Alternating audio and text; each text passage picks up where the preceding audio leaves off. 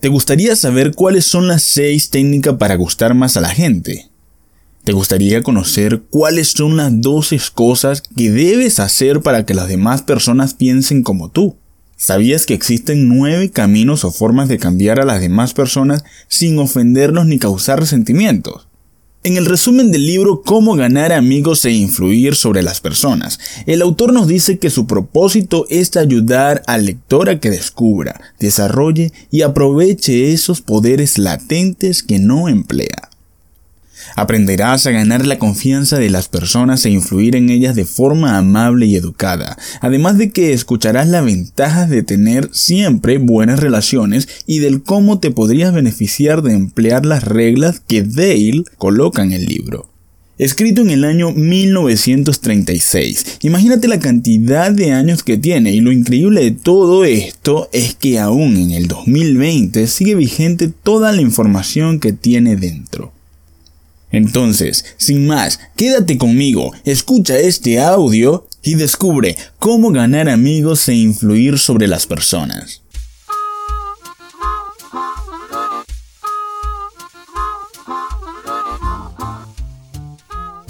Mi nombre, Edwin Nieres, y te doy la bienvenida a este tu canal Audiolibros Emprende, un espacio que te brinda semanalmente un resumen de los libros más efectivos en el mundo del emprendimiento si quieres emprender de manera exitosa o si quieres mantener tu negocio en el tiempo, deberás ante todo de aprender, prepararte y descubrir los nuevos hábitos que te acerquen a tu objetivo final. Y qué mejor hábito que escuchar un buen análisis de un excelente libro como este que te traigo a continuación.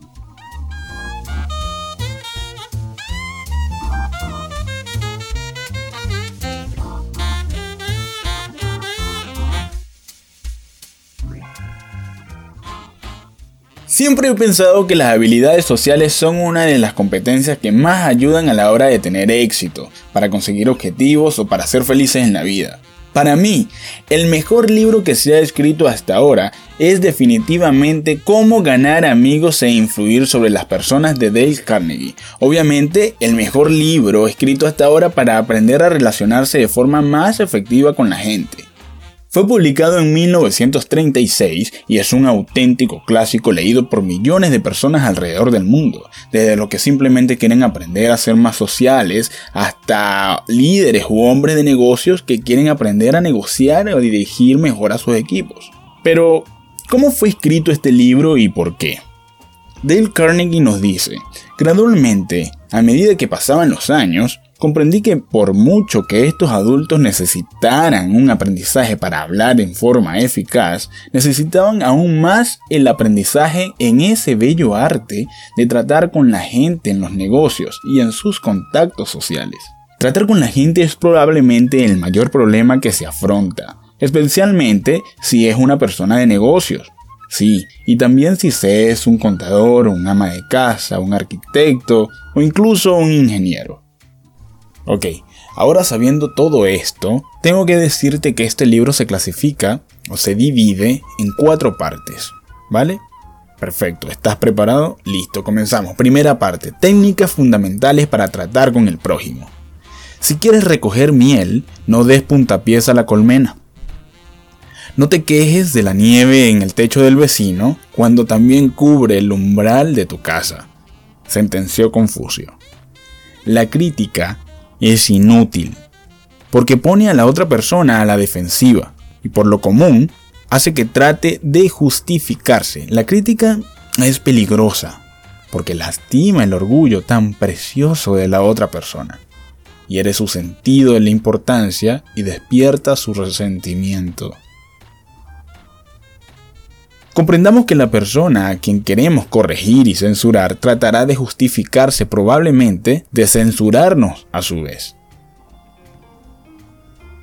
¿Conoce usted a alguien a quien desearía modificar, regular y mejorar? Bien, estupendo. Yo estoy en su favor, pero ¿por qué no empezar con uno mismo? Desde un punto de vista puramente egoísta, eso es mucho más provechoso que tratar de mejorar a los demás, ¿no crees tú? Y es además muchísimo menos peligroso. En lugar de censurar a la gente, tratemos de comprenderla. tratemos de imaginarnos por qué hacen lo que hacen. Eso es mucho más provechoso y más interesante que la crítica. Y de ello surge la simpatía, la tolerancia y la bondad. Saberlo todo es perdonarlo todo. Regla número uno, no critique, no condene, no te quejes. El gran secreto para tratar con la gente. El principio más profundo del carácter humano es el anhelo de ser apreciado. William James. Solo hay un medio para conseguir que alguien haga algo. ¿Se ha detenido usted alguna vez a meditar en esto? Sí, un solo medio, y es el de hacer que el prójimo quiera hacerlo. La única manera de conseguir que usted haga algo es darle lo que usted quiere.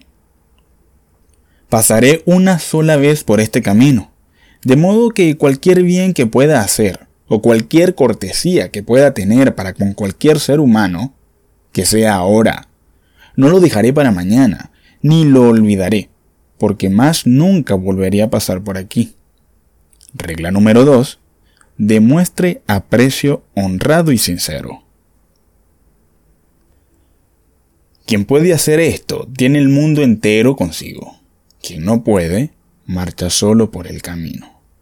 Si hay un secreto del éxito, reside en la capacidad para apreciar el punto de vista del prójimo y ver las cosas desde ese punto de vista, así como del propio.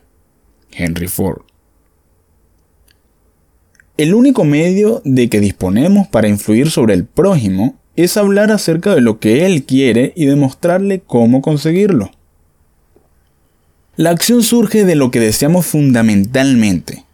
Y el mejor consejo que puede darse a los que pretenden ser persuasivos, ya sea en los negocios, en el hogar, en la escuela o en la política, es este. Primero, despertar en la otra persona un franco deseo. Quien puede hacerlo tiene el mundo entero consigo. Quien no puede, marcha solo por el camino. Mañana querrá usted persuadir a alguien de que haga algo. Antes de hablar, haga una pausa y pregúntese, ¿cómo puedo lograr que quiera hacerlo? Regla número 3. Despierte en los demás un deseo vehemente. Permíteme felicitarte has culminado la primera parte de este maravilloso libro y ahora lo que yo te recomiendo es que pongas en práctica absolutamente todo lo, aprendido. Una vez termines de escuchar este podcast, este audiolibro, este resumen del libro, ponlo en práctica. Ahora mismo tienes que buscar tu libretita, tu blog de notas, donde sea que tomes apunte tú, tu teléfono, tu tablet, tu computadora, lo que sea y anotas absolutamente todo lo que tienes que poner en práctica, que básicamente todo lo que está en el libro. No te estoy diciendo que o sea, es un requisito fundamental, sin embargo la mayoría de las cosas son sumamente obvias que deberíamos hacer todos los días, ¿vale? Entonces, vamos a continuar con el libro y vamos a pasar a la segunda parte, que son seis maneras de agradar a las demás personas.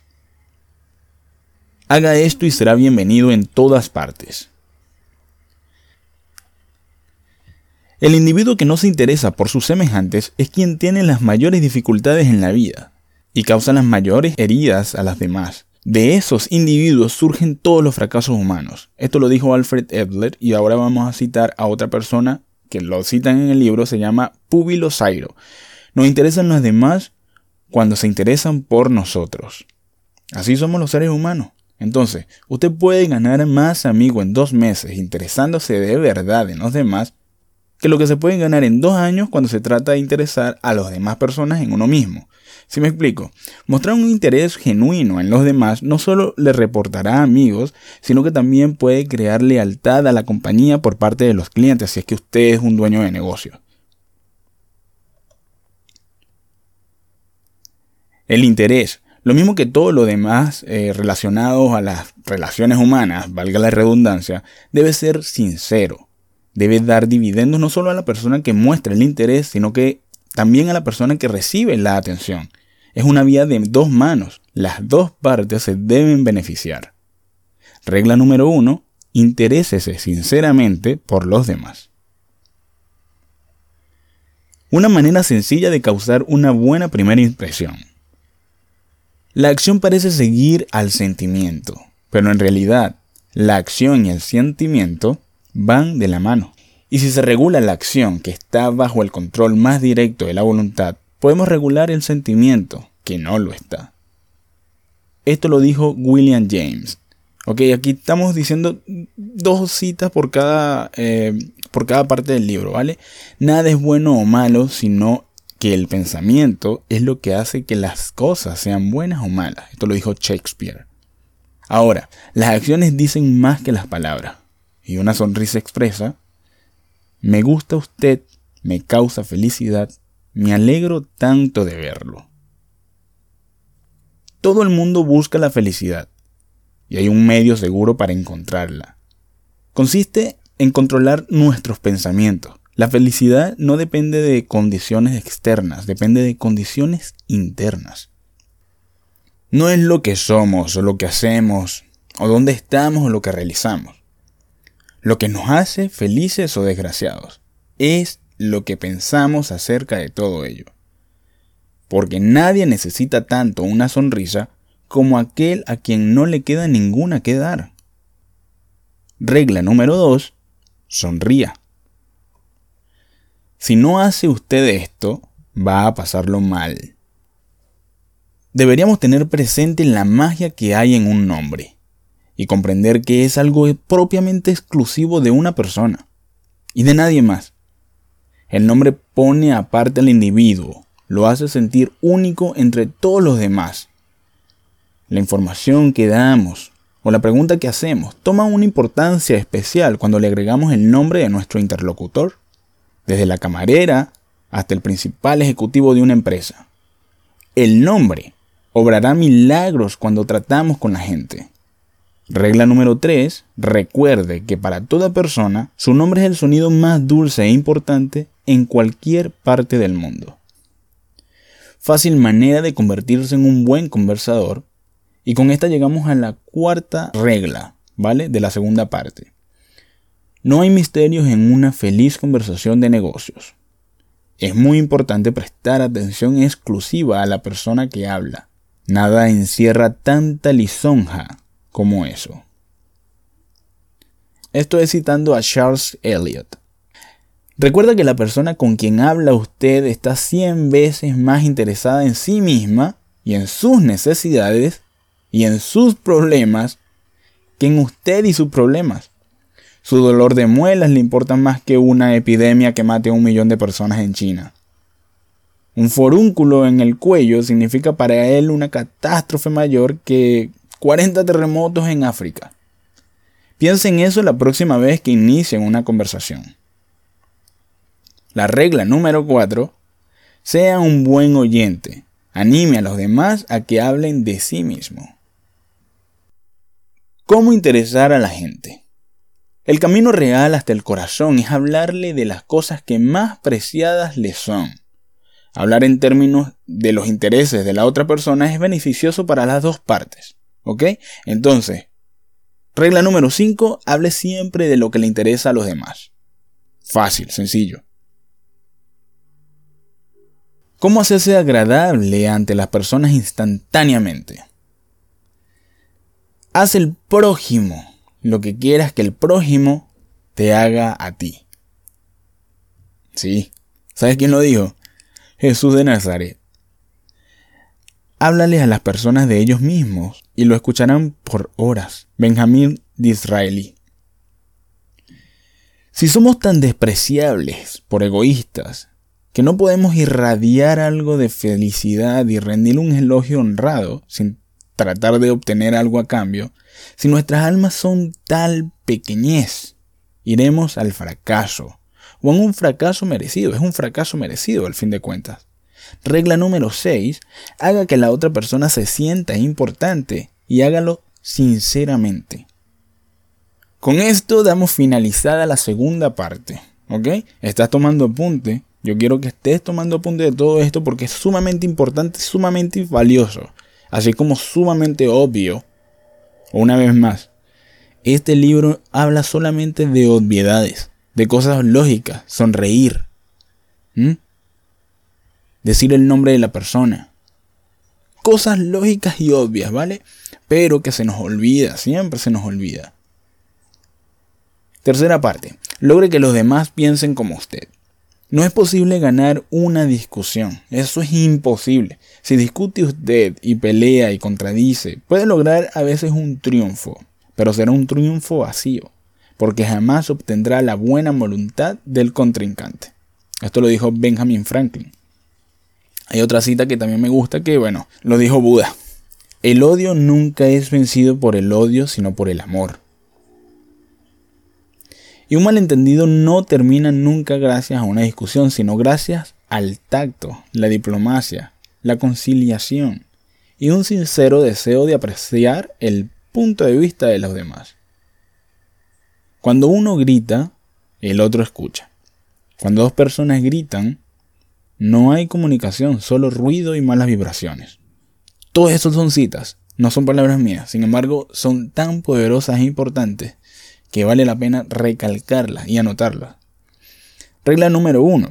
La única forma de salir ganando de una discusión es evitándola.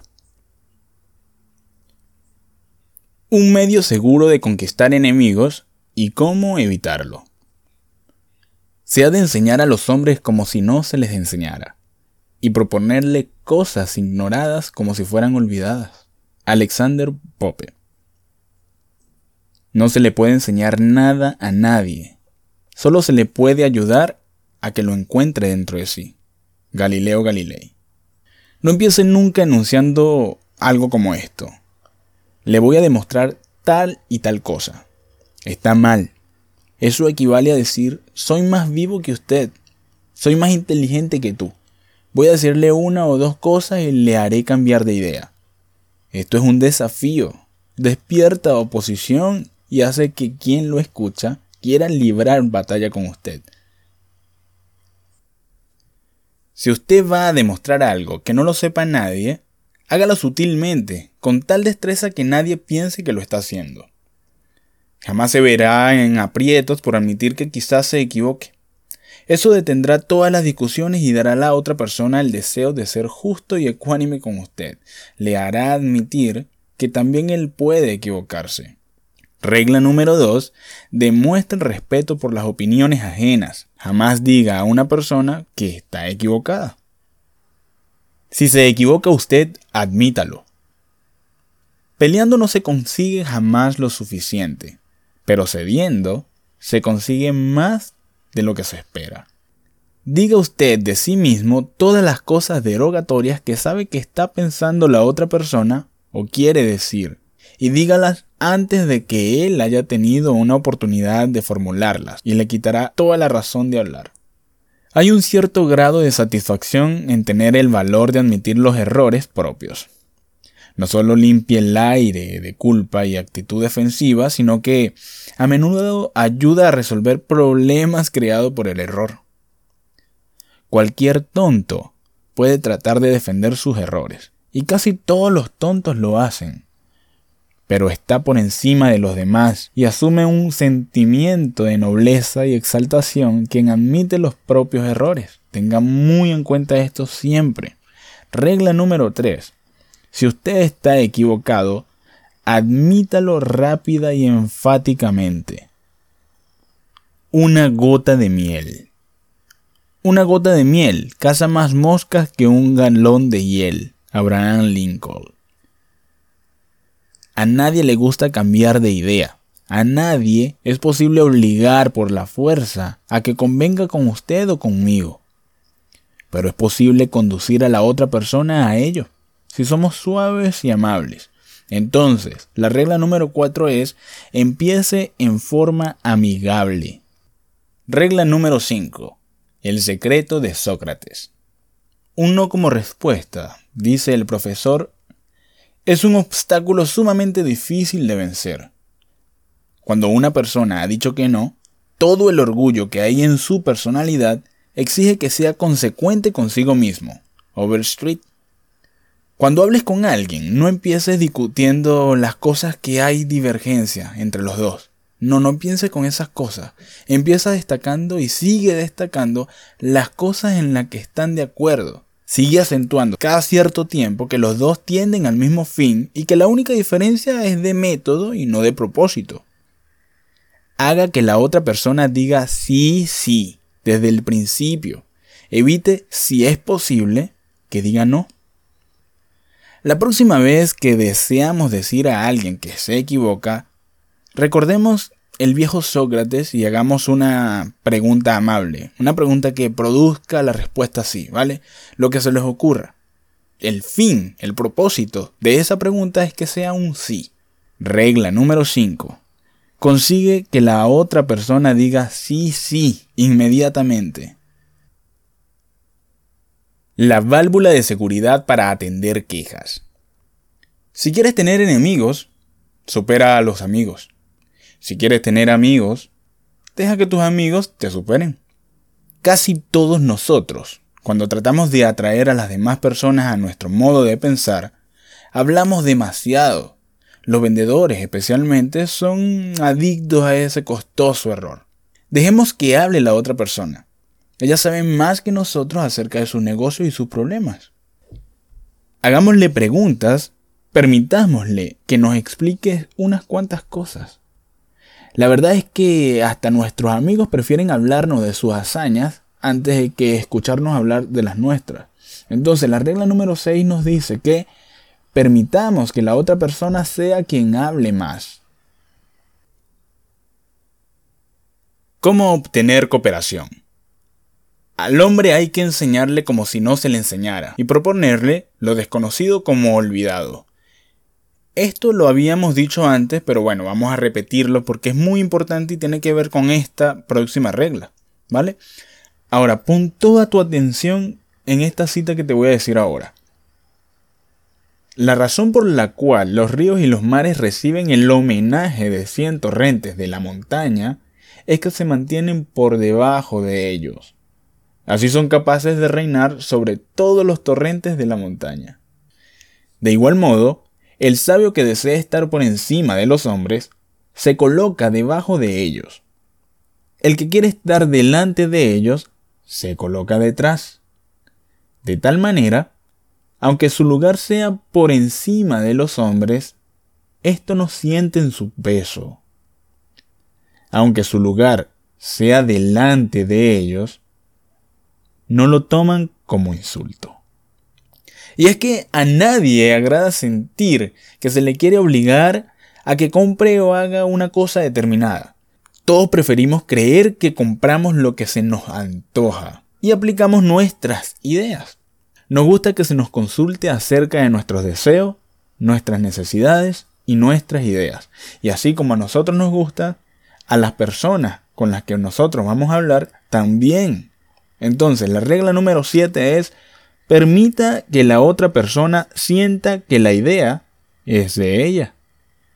Una fórmula que le resultará maravillosa. Se coopera eficazmente en la conversación cuando uno muestra que considera las ideas y sentimientos de la otra persona tan importantes como los propios. Recuerde que la otra persona puede estar equivocada por completo. Pero ella no lo cree. No la censure. Cualquier tonto puede hacerlo. Trate de comprenderla. Solo las personas sagaces, tolerantes, excepcionales, tratan de proceder así. Hay una razón por la cual la otra persona piensa y procede como lo hace. Descubra esa razón y tendrá la llave de sus acciones. Quizá de su personalidad. Trate honradamente de ponerse en el lugar de la otra persona. Si usted llegara a decirse, ¿qué pensaría, cómo reaccionaría yo si estuviera en su lugar? Habrá ahorrado mucho tiempo e irritación, pues al interesarnos en las causas es menos probable que nos disgusten los efectos. Mañana, antes de pedir a alguien que apague una hoguera o compre su producto o contribuya a su caridad favorita, etc., ¿por qué no cierra usted los ojos y trata de verlo todo desde el punto de vista de la otra persona? Pregúntate siempre, por qué esta persona va a querer hacerlo. Es cierto que esto le llevará tiempo, pero le ayudará a lograr amigos y a obtener mejores resultados, con menos fricción y menos trabajo. Regla número 9. Trate honradamente de ver las cosas desde el punto de vista de la otra persona. Lo que todos quieren. ¿No le gustaría tener una frase mágica que sirva para detener las discusiones, para eliminar malos sentimientos, crear buena voluntad y hacer eh, que se le escuche atentamente? ¿Sí? Pues bien, aquí está. Comience diciendo lo siguiente. Yo no lo puedo culpar por sentirse como se siente. Si yo estuviera en su lugar, no hay duda de que me sentiría de la misma manera. Una frase como esa suavizará a la persona más pendenciera del mundo. Regla número 9. Muestre simpatía por las ideas y deseos de la otra persona un llamado que gusta a todos. Por lo común, la gente tiene dos razones para hacer una cosa. Una razón que parece buena y digna y la otra la verdadera razón. Cada uno piensa en su razón verdadera, no hay necesidad de insistir en ello. Pero todos, como en el fondo somos idealistas, queremos pensar en los motivos que parecen buenos. Así pues, a fin de modificar a la gente. Apelemos a sus motivos más nobles. La gente es honrada y quiere responder a sus obligaciones. Las excepciones de esta regla son comparativamente escasas, y yo estoy convencido de que el individuo inclinado a regatear reaccionará favorablemente en casi todos los casos si se le hace sentir que se le consideró una buena persona, una persona honrada o una persona recta y justa.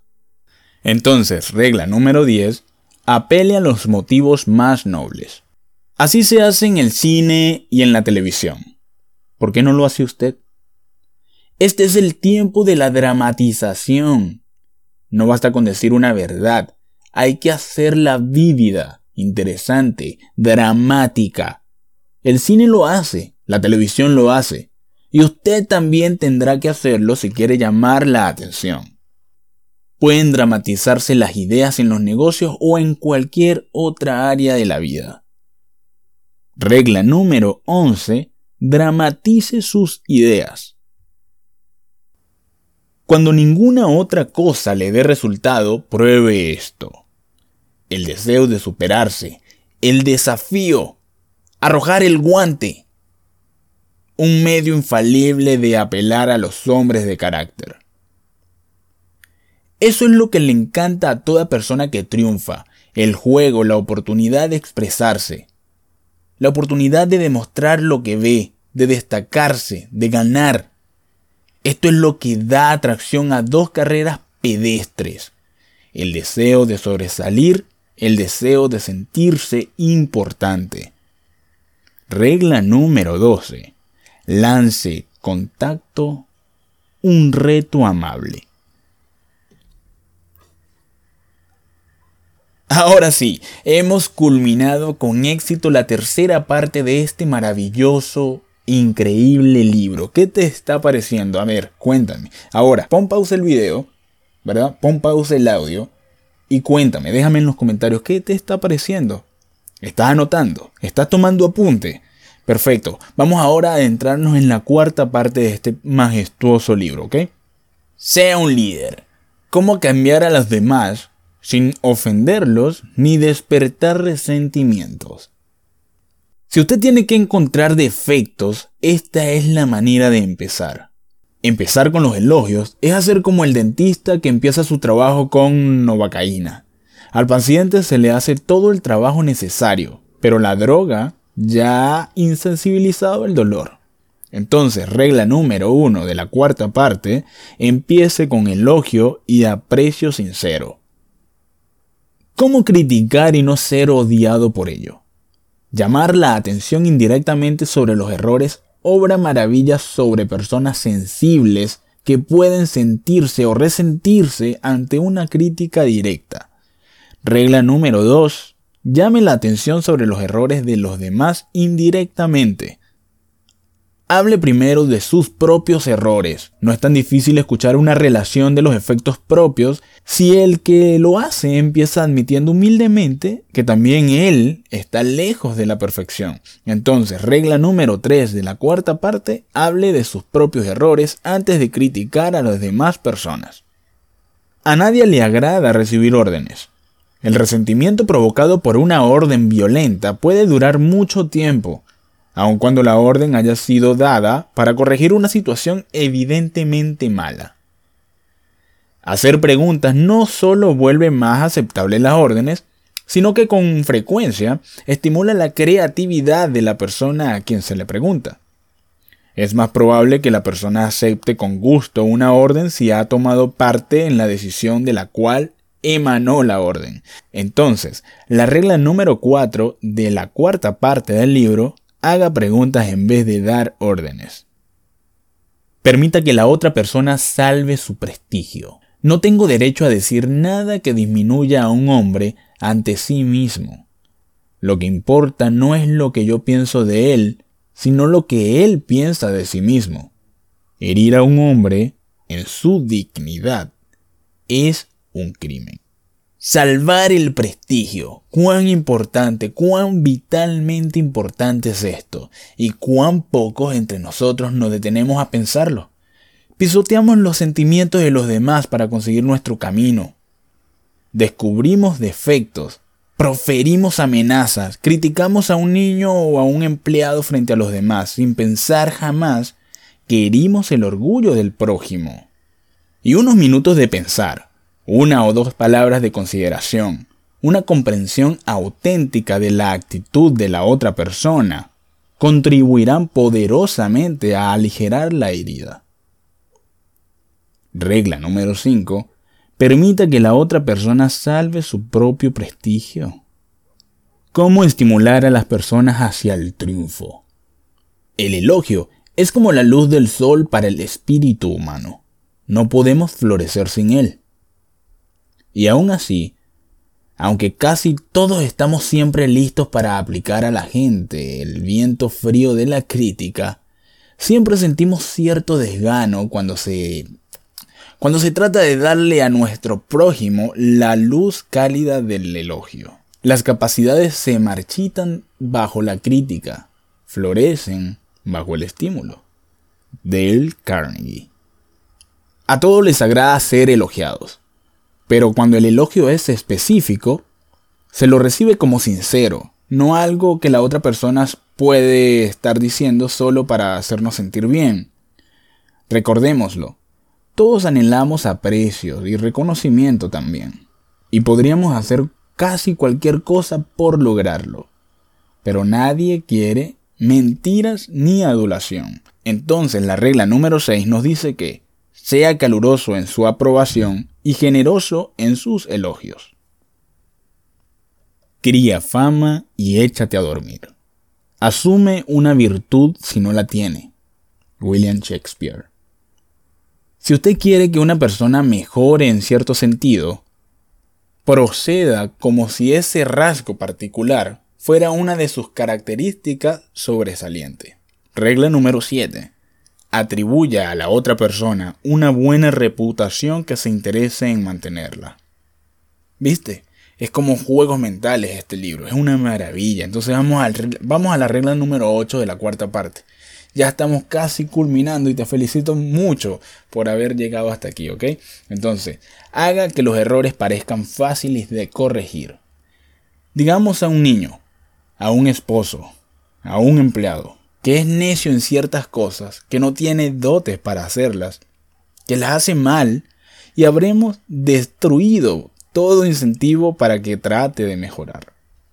Pero si empleamos la técnica opuesta, si somos liberales en la forma de alentar, si hacemos que las cosas parezcan fáciles de hacer, si damos a entender a la otra persona que tenemos fe en su capacidad para hacerlas, la veremos practicar hasta que asome la madrugada, a fin de superarse. Regla número 8. aliente a la persona.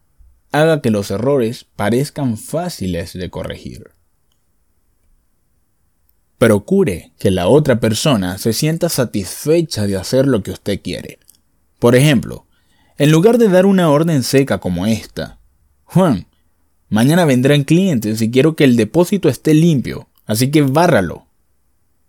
Podemos expresar lo mismo mostrando los beneficios que obtendrá Juan si hace su trabajo.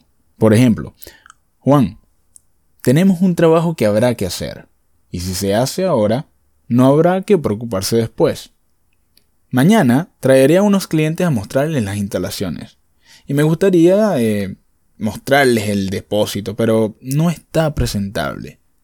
Si usted puede barrerlo y limpiar el mostrador, nos hará lucir más eficientes y usted habrá hecho su parte para darle una buena imagen a nuestra compañía. ¿Ves la diferencia? Entonces, regla número 9. Procure que la otra persona se sienta satisfecha de hacer lo que usted quiere. Querido amigo, querida amiga, tú que me escuchas en cualquier parte del mundo, te felicito. Has llegado al final de este maravilloso y poderoso audiolibro audiolibro, reseña, análisis, lo que tú quieras. ¿Vale? Espero que hayas anotado absolutamente todo. Coméntame en la caja de comentarios, valga la redundancia, qué quieres que analicemos en la próxima oportunidad. ¿Qué quieres escuchar? Una recomendación que te digo, sinceramente, tienes que comprar el libro, tienes que tener el libro. Si no lo tienes, si no lo compras, ve a mi Instagram, déjame un mensaje y te paso el libro. ¿Ok? Ve a mi Instagram, Audiolibros Emprende, déjame un mensaje y te paso el libro. Dale me gusta, compártelo, difúndelo. Suscríbete para más contenido así. Voy a subir contenido semanalmente. ¿Vale? Nos vemos en la próxima. Esto fue Audiolibros Emprende. Muchísimas gracias. Muchísimas gracias. Hasta luego.